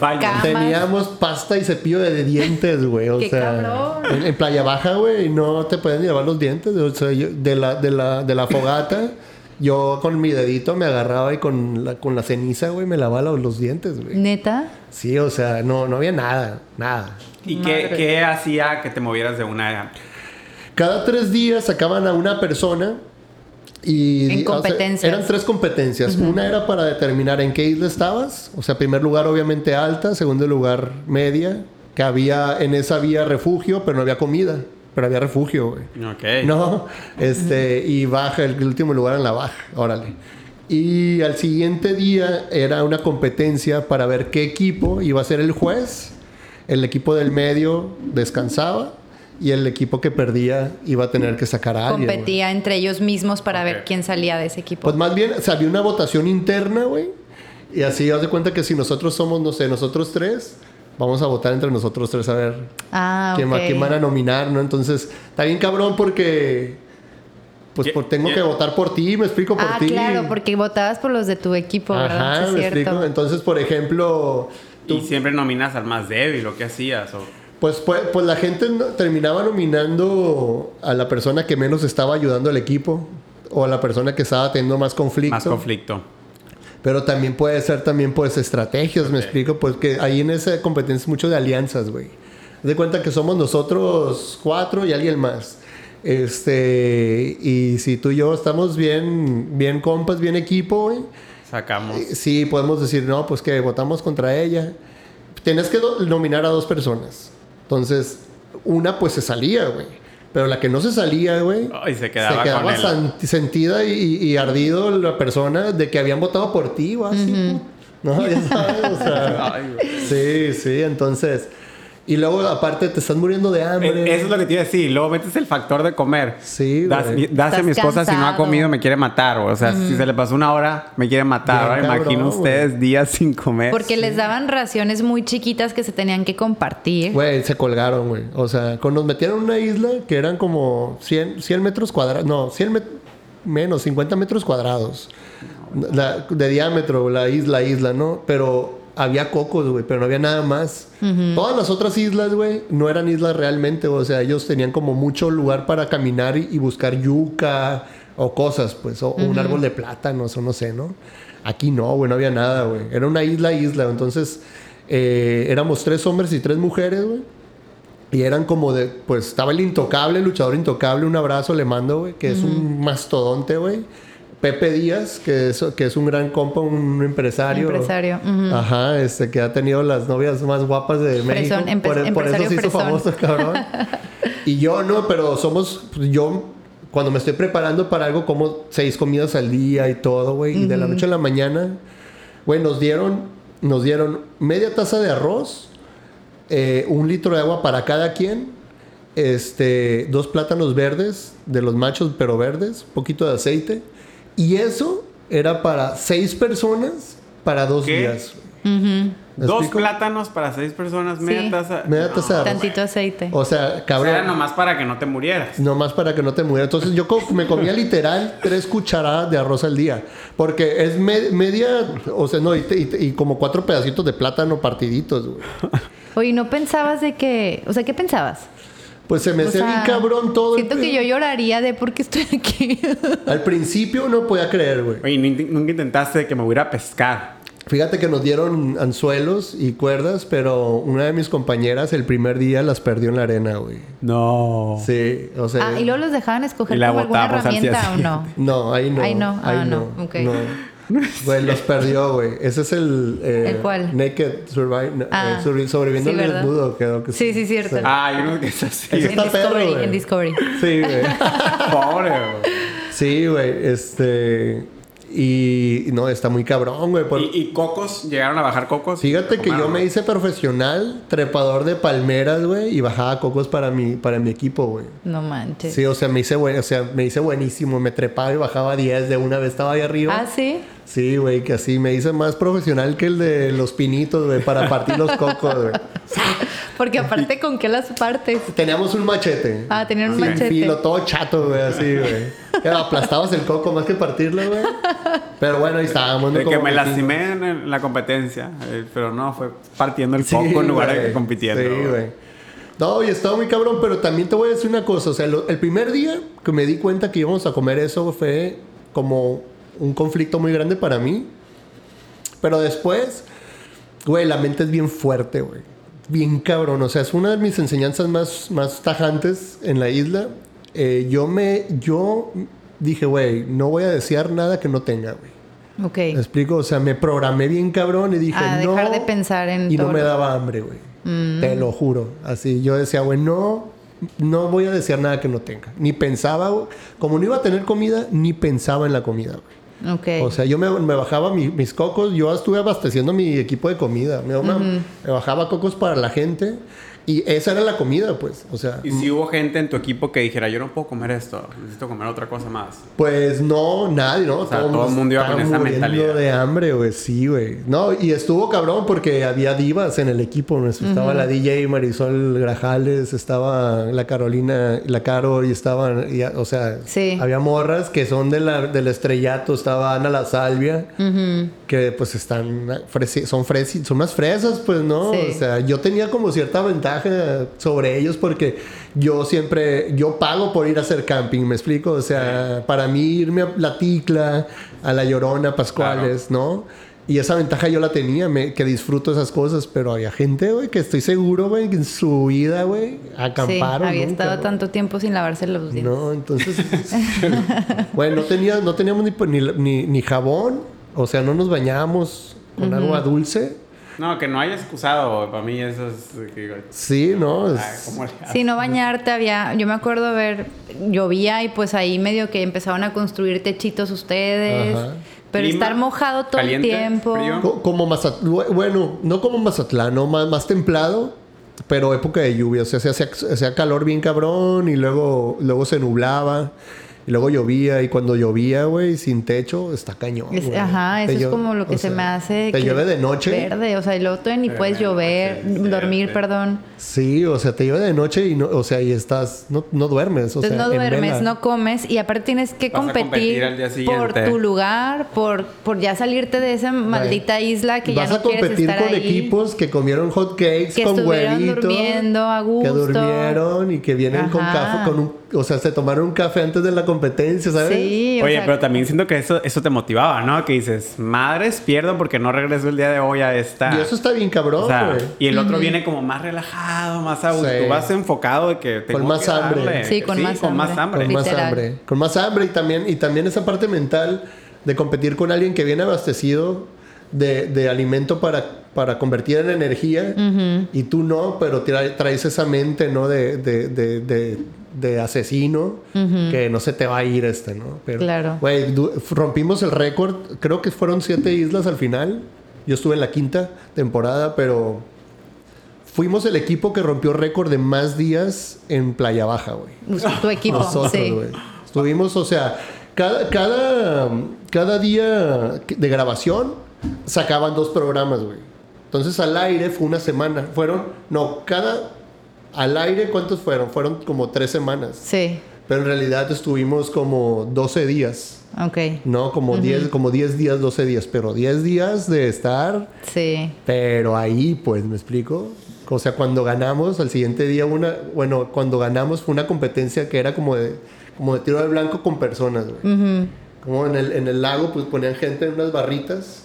Y yo estaba contra el Berti, este, con unas resorteras así, de unas bolas Ah, grandotas. sí, sí, sí. Y este, no, pues cuando gané esto, güey, que sabía que íbamos a ir a comer, güey, y todo así fue como si México hubiera ganado el mundial, ¿no? Oye, es que sí, es como que te vas a otro planeta, ¿no? Estabas viviendo en otra dimensión, Es pues. otra realidad, güey. Estás en otra realidad, no sabes ni si es miércoles, ni lunes, ni martes. Llega un momento en que pierdes totalmente noción del tiempo. Ya, o sea, ya no, ni pensaba en el búnker, ni pensaba en, mi- en nada, güey. O sea, Estabas estás- metido ahí, Pues a lo que estás tenías que hacer ahí. me es la explico, única o sea, manera de te- literal sobrevivir a eso. Y te despides de tu celular, me explico, o sea, cosa que ahorita te despides de tu, de tu celular y casi, casi que... Te da ansiedad. Güey, te truena el negocio, me explico. Sí, O no sea, manches. Ahorita todo corre por medio del, Del del teléfono. teléfono. Y este. Pero yo creo de las experiencias más chingones que, que he vivido en mi Sí, vida. yo güey. creo que sí. Y bueno, se termina eso, regresas y te preparas porque te toca competir para la final, ¿no? Sí, sí, hay mucha sea- gente que no sabe, pero después de la semifinal nos dieron seis meses de recuperación. Sí. Y vine a Mazatlán, me arreglé. Yo siempre he tenido problemillas de los hombros. Yo me acuerdo que te llegué a ver en esa etapa y me dijiste ando lastimado. Sí. ¿Te habías lastimado ahí? Me, me lastimé, ya me traía desde hace mucho, siempre, siempre, siempre me han dolido los hombros. Por, de repente me lastimo y me duele y me aliviano y me duele y así. Y en esa época llegué bien lastimado de los hombros de, de- de la isla, de la- en la semifinal. Me recuperé, entrené durísimo. Porque cuando me fui no estaba tan preparado al principio. Porque no, fue, fue como me avisaron de la noche a la mañana. No, no, no andaba tan no andaba tan perrón y me fui así, pero pues bueno, ahí pues... Tu vida te sostuvo. Bien cabrón, sí. sí. Pero ya ahora me, me, vine a Mazatlán, estuve seis meses, me aliviané el hombro, me puse a entrenar a conciencia y no, me Ya sabiendo a qué ibas. Sí, no, me fui como un toro. Sí, bien cabrón. Me fui con todo. Así. Llegó flaco, flaco, porque fuimos por, por, por, él al aeropuerto. Cuando saliste Cuando de, la, regresó. de la semifinal del primer Así, los pómulos marcados, lo vimos y nosotros, ¡madres! Sí, güey. Y no nos podía decir nada, ¿no? No, sabíamos si qué ganó, no, no, no sabíamos nada. Sí. Sí, yo te acuerdo que me dijiste, no me dijiste nada. O sea, fue algo así como y me imagino que tus amigos también, pero fue algo así como que sí, es que ando, o sea, como que no sabías ni cómo ocultarlo, güey. Este, lo que me dijeron es que no podíamos decir nada. Y yo ya ahí, por ejemplo, me había ganado mi camioneta. No había ganado la final. Pero había ganado cosas, había ganado cosillas que estaba padrísimo de presumir. Ajá. Pero me habían dicho que me podía meter en broncas, pero también se me hace interesante que nadie supiera qué, show, ¿sabes? Sí, pues para ver el programa como, como lo vimos y lo disfrutamos bien cabrón. Recuerdo que cuando salí, eh, yo me fui como, como ahorita más o menos como 86 kilos y regresé de 74, güey. Somos como 12 kilos menos. Este, bien flaco y me acuerdo el Mauro, el Maurito, este, que le mando un beso, mi sobrino, y la Aranza también. Este, Pero el Mauro estaba chiquito. Estaba chiquito el Mauro y me vio y me abrazó. ¿No Pero lo abrazó en el aeropuerto y no lo soltaba. Ah, o sea, se le acostó en el hombro y así como que todos nos quedamos de what y no te soltaba. No me no soltaba. Te soltaba. No te soltaba. Como que, como que tenía la sensibilidad de que sentía que necesitaba amor, güey. sí, y el Mauro así luego, luego como imán se fue contigo. Sí, sí, nunca se me va a olvidar. Se me hizo, no, esa, Estuvo impresionante. Esa sabiduría, ¿no? Natural. de los chiquitos, cómo sienten. Y bueno, pues te vas, compites por la final. Ajá, me fui, me fui. ya, ya la final fue en Acapulco, güey. Ajá. Este, que eso era un lugar idéntico a donde estábamos en, en Honduras, idéntico. Qué curado. Sí. Y gano eso y, inmediatamente después, acto siguiente, el búnker se retaca de gente, güey. Claro. Y me suben los seguidores en las redes sociales un montón y, y me empezaron a pasar muchas cosas, muchas cosas ahí. ¿no? Muy interesante. Sí, qué, experiencia tan increíble. Em, y bueno, o sea, y ya, por ejemplo, volteando, ¿hace cuántos años fue eso? Eso fue en el 2015. Ya van siete años, güey. Ya. Hace un montón. Hace siete años ya, güey. Oye, ¿no lo ves? O sea, sí, ¿no lo recuerdas así como un sueño? Como que dices, a la madre, qué loco que viví ese pedo. Sí, sí, ¿O cómo sí. se quedó en ti? Pues se quedó en mí con como me dejó un montón de enseñanzas, güey. me imagino que de ti mismo, ¿no? O sea, ¿qué aprendiste de ti mismo estando ahí? Mira, porque hace rato hablábamos, perdón que te interrumpí, eh, antes de estar al aire que, que te decía, platiquemos de, de cuando descubriste que, que, tienes o tenías TDA, ¿no? Déficit de atención. Sí. Eh, que siento que tú a lo largo de tu vida siempre como que con tu mente has estado trabajando un montón, que te ha ayudado mucho el deporte, pero al mismo tiempo eh, te gusta estar de arriba para abajo, entonces como que no sé internamente cómo es tu diálogo interno, que te ha sometido a circunstancias en las que pues te tienes que llevar machín bien contigo para salir adelante. Entonces, como, ¿qué aprendiste de ti estando en esa situación tan neta extrema? Sí. Yo creo que aprendí un montón de cosas. Una de las cosas que más aprendí fue eh, que no sabemos o nos subestimamos un montón. O sea, como que no sabemos qué tan fuertes somos hasta que realmente estamos en la circunstancia en donde tenemos que ser fuertes, en el, en el que luchas o, mueres, me explico, o sea, de, vivir o morir, ¿no? O sea, ya sabes, o sea, somos bien fuertes, somos unos guerrerazos y a veces pensamos que somos mucho más frágiles de lo que somos, ¿no? Eso fue algo que me enseñó muy cabrón.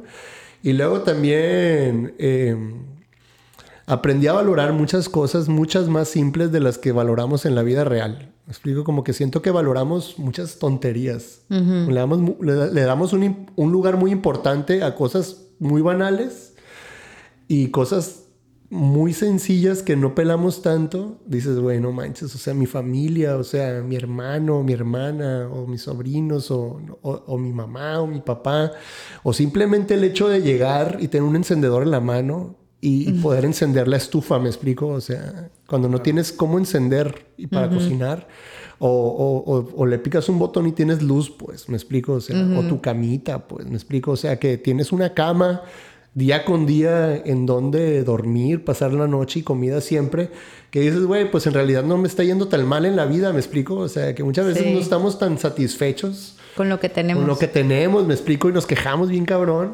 Y hay, hay gente, güey, de verdad que... No, sí, es un... Ese es un diálogo muy interno, también yo de repente me, me pega fuerte. Hace poco mi cuñada acaba de ir a... Estuvo en la India, güey. Y le pregunté, ¿te gustó? ¿Qué tal? Y me dijo, es una tristeza, me dice, ver tanta gente pobre. Pero no tienes una idea, me dice. O sea, son pandillas así de niños pobres que no tienen que comer, gentío, no o sea, no tienen dónde vivir, casas de cartón y una multitud de gente pobre. Entonces me dice, está impresionante que nosotros vivimos en esta realidad que tú naciste en Torreón, tú naciste aquí en Mazatlán, yo aquí, y nacimos bendecidos. O sea, nosotros tuvimos una oportunidad. Ya depende de ti si la regaste, ¿no? O si huevoneaste o no hiciste lo... Pero tienes una oportunidad. Tus papás te la dieron y puedes comer, tienes un hogar. Ellos no tienen oportunidad de nada, güey. O sea, ahí cuál las probabilidades son así de que cómo le van a hacer para sobrevivir. Y cómo van a salir de la situación en la que están, ¿no? ¿Cómo van a salir de ahí, güey? Entonces, está bien cabrón. Sí, o sea, sí salirte como te sales tú en la isla, te abre el panorama y, ves la bendición que tenemos, ¿no? Sí, güey. O sea, en realidad, digo, uno hay que seguirla, pero, pero nos, la, nos, la, nos pusieron en una situación en donde la tenemos ya casi, casi que hecha, pues, ¿me explico? Digo, tienes que hacer tus pininos y crecer y volar con tus propias alas y todo, pero sí, o sea, hay que, hay que valorar y estar más consciente, ¿no? Y también de repente ver la manera en que puedes apoyar a gente que, que, no está en, la misma situación en la que estás tú. Claro. En medida de tu posibilidad, no siempre, pero... Cualquier cosa es buena. Sí. Sí. Lo que sea es bueno. Sí, sí. Pero sí, se me hace muy interesante eso que dices de cómo mentalmente, cómo es la cosa, ¿no? Porque también, como estábamos hablando como del básquet, que yo creo que el básquet me sirvió mucho también para lo de la isla. Lo de la isla también fue como 80% mental y un 20% físico, pues. Era mental, de, de, como un póker, ¿no? O sea, de que hacer tus estrategias y tener tus alianzas y, y, tal vez a veces creer que estabas con ellos, pero no estás, porque al final de cuentas es un juego individual, ¿me explico? Sí, sí, gana uno. gana uno, ¿no? Entonces, tú estás viendo, esto, estás ahí y, de repente, ¿sabes? A mí me traicionaron bien cañón ahí adentro, una de las, de las desconocidos, del equipo de los desconocidos. Este. Que, que, en su momento lo tomamos personal, ya después nos, nos, reímos, ¿no? Porque al final de cuentas es un juego, pues. Pero en el momento, pues es tu no, vida. Es que en el momento en el que te estás muriendo de hambre, no lo sientes como un juego. Me explico. Y estás ahí porque quieres ganar, pues, ¿no? Entonces, ¿cómo que me traicionó? Y cómo. Pero, pues al final de cuentas, también ella está jugando su juego, pues. Sí. ¿No? Entonces, ah, está chido. Está. Yo me encantaría vivir eso otra vez, así. ¡Guau! ¡Qué cabrón! Oye, ¿nunca pensaste como en postularte a alguno de los gringos o algo así? Porque también hay allá, ¿no? Sí, sí me hablaron, fíjate, para el hexatlón, el USA, porque hay hexatlón mexicano y hexatlón gringo. Me hablaron del hexatlón USA, pero en ese momento, güey, o sea, cuando yo regresé del búnker, imagínate, si me iba cinco días a Pascuales o a La Ticla o así, que mi negocio se caía, güey cuando me fui a, la isla dos meses, o sea, de tener 120 clientes, llegué y había 45, güey. Entonces debíamos rentas y esto y aquello, la fregada. Y en su momento la verdad es que dije, no se me hizo un buen momento para mi negocio este, irme. Y la verdad no, no me fui. Dije que no. Pero ahorita que estoy en otra etapa y güey, me fuera, pero con los ojos cerrados, pues hacer. Sí, eres bien y, y, también me invitaron a uno de, de Arnold, no, de Sylvester Stallone en ah, Los Ángeles. Se llama Ultimate Beastmaster. A ese me invitaron y este, ya estaba listo para ir a ese. Y este, y a una semana de irme me dio hepatitis, güey. Hijo de su Sí. Y bye, se acabó, la, se acabó la, Digo, pues, o sea, por algo por fue. Algo pasan las cosas. La verdad, tuve mi chanza y la rompimos. Y ya después todo. Sí, pues ya. sí, todo el resto es gula, ¿no? Ajá. Sí, la neta sí. sí. Ok, ay, no, pues qué, qué chingón. Y, y bueno, y ya después eh, crece obviamente más tu negocio con todo el tema de, de que ganaste y sigues entrenando gente. Y mi me imagino que también para ti pues se te inyectó ahí, ¿no? Pues algo de motivación para lo que estabas haciendo y lo que querías construir. Y, bueno, yo pues aprovechando porque te conozco, pero yo sé que como que dentro de, de este caminar tuyo, pues sí te, te saliste como que de pronto del ejercicio y de todo eso, ¿no? Como que llegó un momento donde dijiste, ya. Sí. ¿Y qué fue? O sea, cuando te fuiste o, antes ya lo habías soltado. fueron, fueron, fueron, muchos factores. Mira, este. Yo, como decías hace ratito, que no profundizamos mucho en ese tema. Yo desde chiquito traía mucha, era muy como disperso, tenía, eh, tenía mucha energía, muy disperso, sacaba muy buenas calificaciones, pero en conducta 5, ¿no? Sí. Este, y no entendía yo por qué, pero como no estaba a gusto en ningún lado y todo este sí, no te podía estar tranquilo. No me podía estar tranquilo. Se les perdió sus tías en Disney. Se me, me les perdía. Ajá, imagínate, o sea, se les iba así, era como... Sí. Y después de todo esto, este, ya de grande, eh, con, junto con junto con la necesidad de no hacer, de, de, de, de cambiar de profesión, de que ya no quería estar en el búnker, todo este rollo, empecé a tener unos rollos, unos desajustes hormonales como en mi, como en mi cabeza muy fuertes y fui con un especialista y me diagnosticó con TDA, que es el trastorno de déficit de atención, de, atención e hiperactividad, mm. ¿no? Entonces esto es como por eso cada que yo estaba platicando con alguien y pasaba una mosquita yo te distraías. Si yo estaba en una clase de, eh, de, lo que sea, para mí la escuela tradicional, en donde la maestra está, es una oratoria, ¿no? Y la maestra está hable y hable y hable y hable. Para mí era lo peor, pues, o sea, yo platicaba pues con mis amigos y todo. Y a la hora de hacer las tareas y todo, pues sacaba buenas calificaciones, pero cero en conducta, ¿no? Cinco y así, ¿no?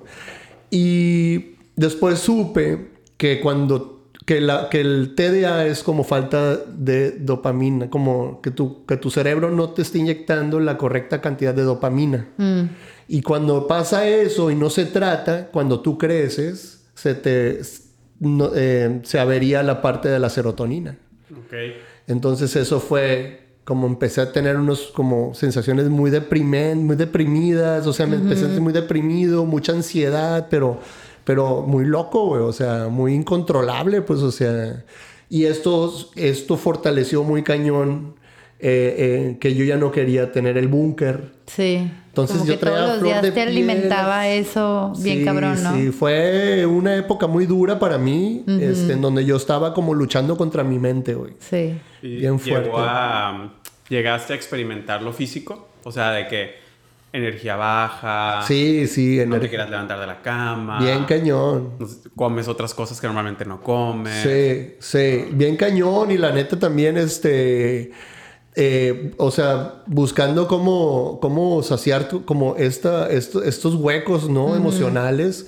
Este, de repente, si yo iba, por ejemplo, y me iba con mis amigos a tomar unas chelas, de repente agarrar la pedilla como que te alivianaba ese, ese hueco, pero momentáneamente porque la hora, porque el alcohol es depresivo, ¿no? Sí. Claro. Y al otro día era el doble, güey. Sí. Pero en, su, en el momento era, se sentía bien. Y, y entonces empecé como un sub y baja y empecé a dejar un poquito el fitness y, y, empecé a pistear y empecé a, a, agarrar hábitos que gracias a Dios estoy ahorita bien del otro lado, pues, pero pero sí puedes entrar como en patrones destructivos, ¿no? Autodestructivos muy locos. Y, y, en su momento cuando me diagnosticaron esto, este, me empezaron a dar unos medicamentos loquísimos, güey. ¿Qué, ¿Qué, tomaste?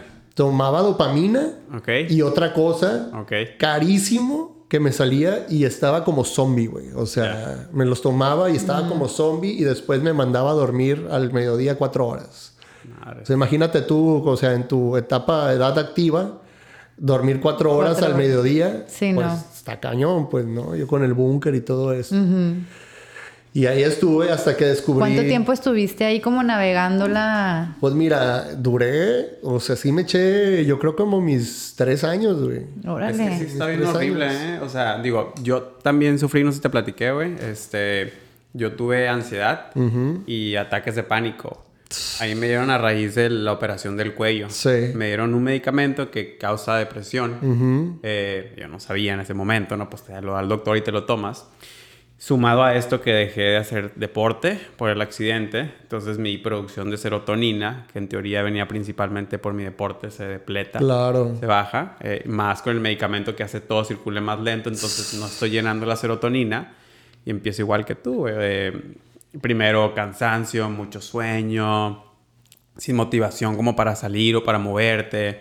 Después lo experimenté hasta más físico, a- a- de repente tenía mareos, Ah, ok. eh, este, se me iba al aire, luego estaba en lugares y en los ataques de pánico eran horribles porque de repente llegaba la gente y yo sentía que me iba a desmayar, güey. Ok.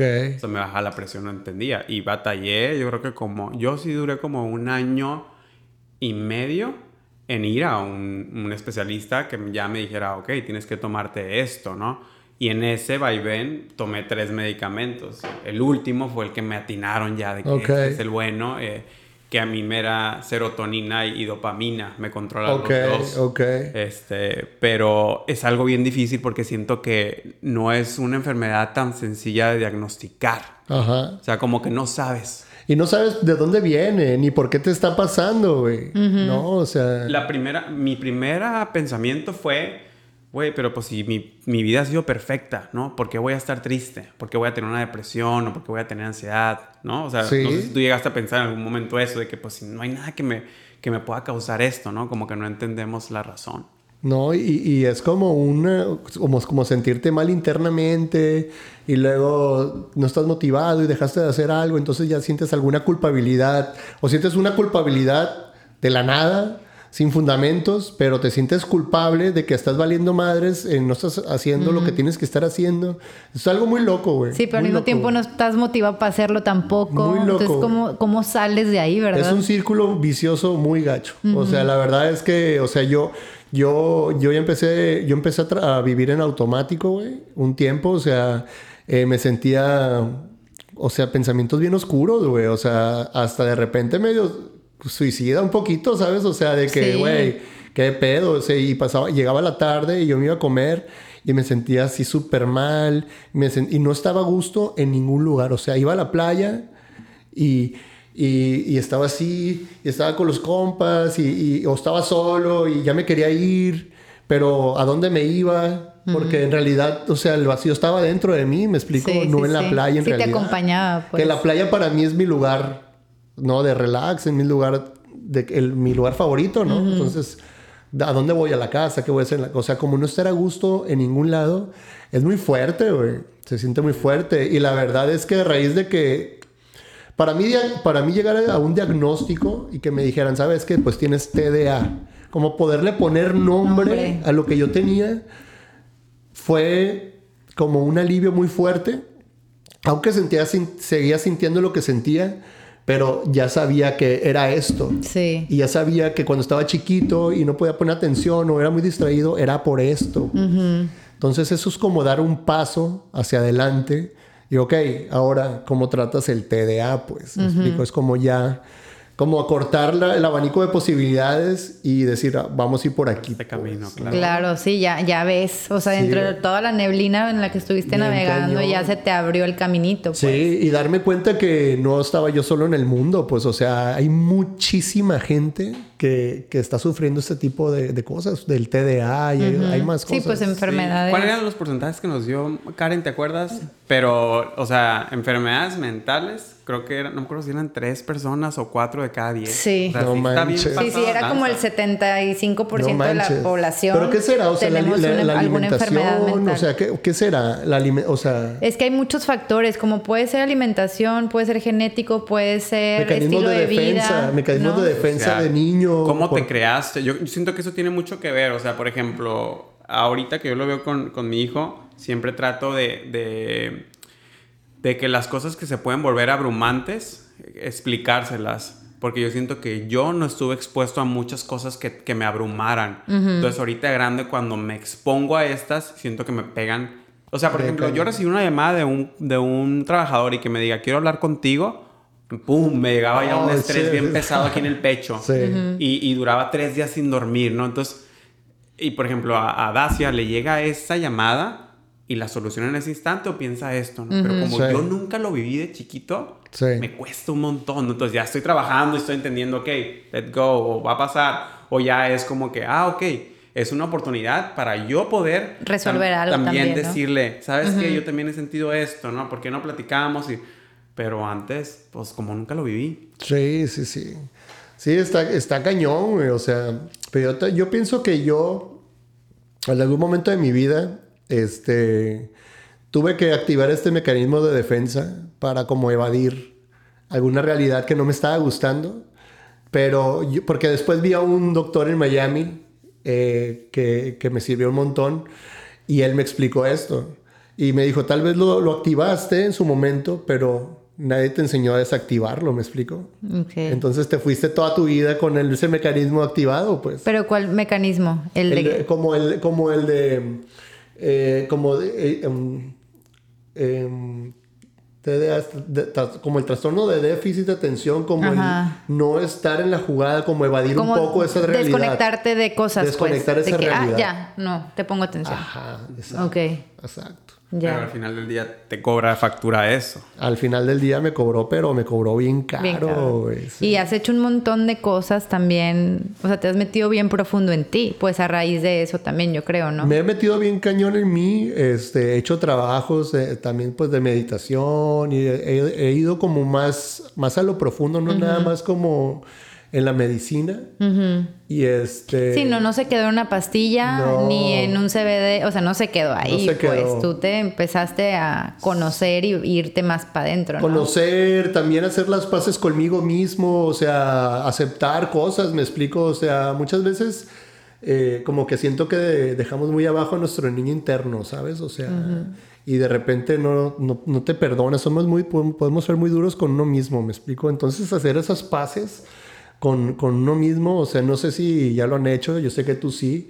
Pero, por ejemplo, yo, yo tuve mis sesiones de ayahuasca que hemos tenido. Sí, hemos Y tenido. mucha gente lo ve como, ah, es la droga, pero la verdad es que quien se ha tenido la oportunidad de vivirlo, Sí. es una terapia muy fuerte porque pues te enfrenta a tus demonios, me explico, y a ti mismo, A y después mismo, también te da unas eh, recompensas, también te llega el momento que, que te, te, te enseña también lo grandioso que puedes ser y lo valioso que eres, pero, pero enfrentarte a ti mismo y situaciones del pasado que tal vez ya no lo tienes en el consciente, pero están ahí y tal vez te forjan tu carácter del Sí, día te de siguen hoy. dirigiendo, quieras o no, aunque no, lo tengas consciente. Yo siento que esa etapa de Miami, que vivimos estas, estas eh, ceremonias y todo eso, también me ayudaron a sanar un montón. O sea, Sí. mi- con mi niño interno, o sea, hacer las paces y entender cosas que no entendía y cosas que ahora estoy, pues, mucho mejor. Este, ya no tengo estos, eh, estas, eh, estas ansiedades que tenía. Las tengo normal, ¿no? O sea, como en Como la cualquier chamba, persona. algo que no puedes controlar y así, pero, o sea, no las tengo. no- Yo vi- vivo feliz mi, mi día a día. Ya no tienes esas etapas de crisis. Ya ¿no? no, ya no. También siento que el CBD me ayudó mucho.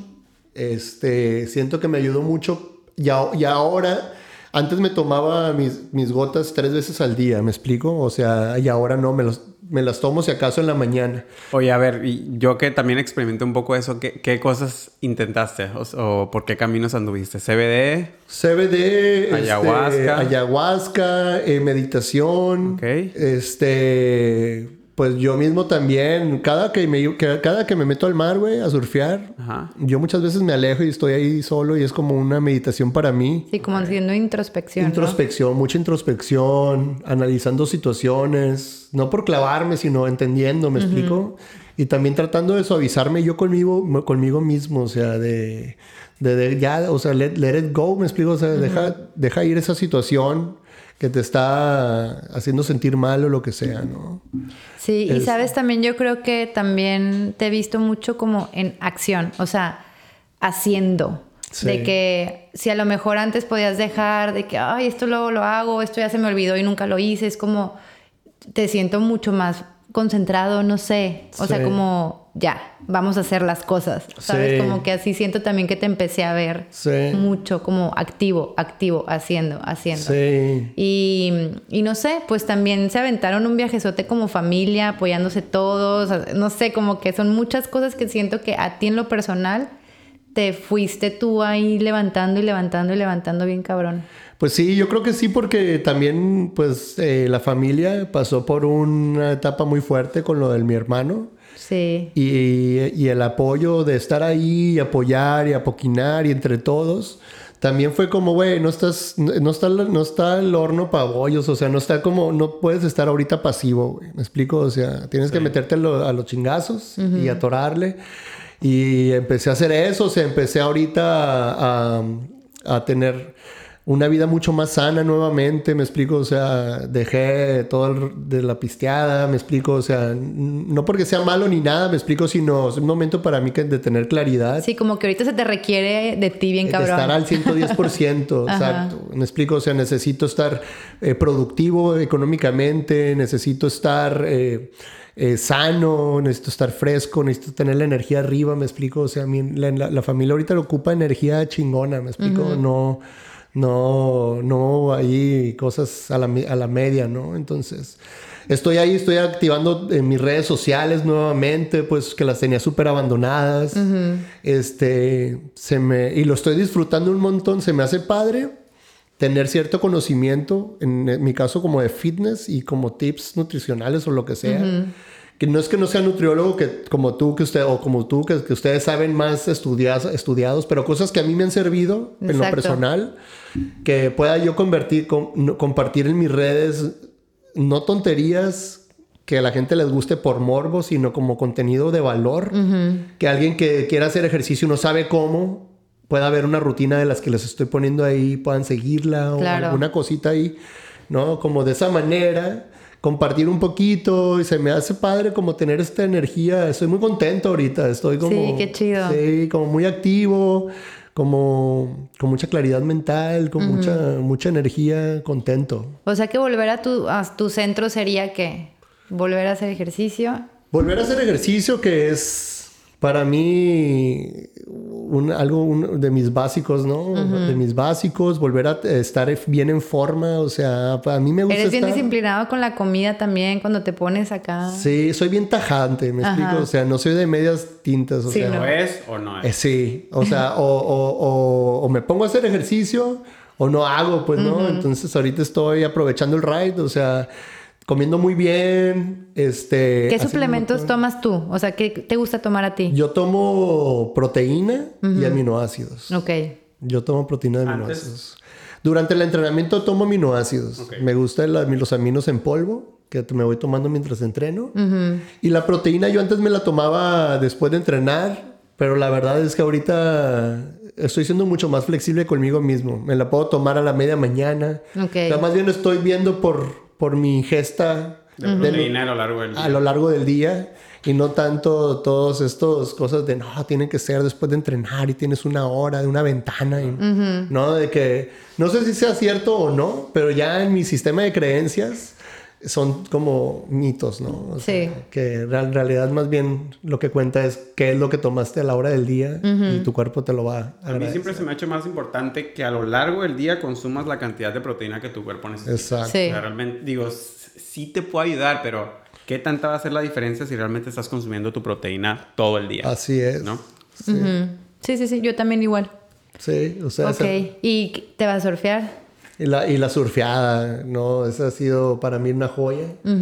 Que ahora ya estoy en Mazatlán, tengo cuatro meses acá, pero estuve en Costa Rica.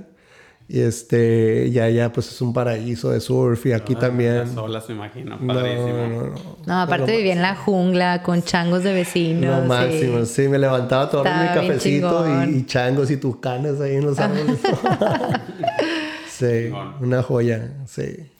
Oye, y pues bueno, entonces estás ahorita aquí y mm, ¿dónde te pueden seguir los que nos están escuchando para que te encuentren en Instagram? Que es donde más compartes, ¿no? Sí, en Instagram me pueden encontrar como Jorge Lyle, tal cual, está bien fácil. Este, y estoy compartiendo ahí, pues ahora. Sí, ya te estás activando, así que para que ahí lo sí, sigan. Sí, mis rutinas, ahí las pueden ver. Pues estoy subiendo la rutina y ahí la explico. Y también, pues tengo mi tienda de suplementos, el Bunker Supplements. ¿Haces envíos nacionales? Hago envi- estoy haciendo envíos ahorita locales, pero ya estamos por, por lanzar la página a nivel nacional. ah, qué chingón. Y ya vamos a empezar a, a abarcar ese mercado. Muy bien. Estamos muy contentos, muy contentos. Ahí se los vamos a poner en la liga en Instagram eh, Sí. para que sigan al búnker, al Jorge, este, y también que pues pidan. ¿no? Sí. Eh, pidan, pidan. Y hay que le recomiende aquí el coach. Oye, Jorge, no, pues la neta, muchas gracias. ¿Sabes con qué me quedó bien cabrón? Que se me quedó así, me llegó al corazón cuando dijiste, cuando estaba ahí, eh, dejé de pensar en lo que no tenía. No mames, cómo pierdo el tiempo pensando en lo que no tengo. Eso güey. está bien cabrón. Qué cabrón. O sea, ahorita lo dijiste y fue así como, ¡ah! claro, Se nos escapa mucha energía Ajá. deseando lo que no tenemos. sí, ¿No? Y muchas veces también perdemos el tiempo como en las redes sociales con gente que no está presente. Hablando, si estamos así en una mesa con compas y estamos hablando con gente que ni siquiera está. sí, ¿No? sí. Entonces, sí, me voy, me voy bien contenta de esta plática porque aunque pensé que ya ibas a ver la mayoría de ti, me di cuenta que no. Sí. Siempre hay algo que podamos aprender de las personas. Sí, gracias por Oye, pues, compartirte. muchas gracias, Jorge, por estar el día de hoy con nosotros. Este, Muchísimas abrirte. Yo no sabía eh, lo del TDA contigo y me conecto todavía un poco más contigo. Este, y bien chistoso, hemos tenido pues eh, pocas personas todavía dentro de los capítulos, pero yo creo que más del 50% trae algún... eh, tiene sí. que trabajar en algo mental, ¿no? Este, y pues Sí. jamás me lo hubiera imaginado a ti, güey. y Estás igual, ¿no? Que Sí. nosotros, ¿no? Entonces, pues a seguir trabajando todos en eso. No, muchas gracias a ustedes por la invitación. Los felicito un montón por su proyecto. La verdad me encanta, soy fan. Y síganle, síganle durísimo. La verdad les, les, les va a ir muy bien. Sí. Muchísimas gracias por, por la invitación. Ay, Jorge, a te ti por- quiero. Por, aceptar. Oigan, pues bueno, muchas gracias por escucharnos. Nos vamos y pues nada, nos vemos la próxima semana. Nos vemos pronto, chicos. Chao. Bye. Bye.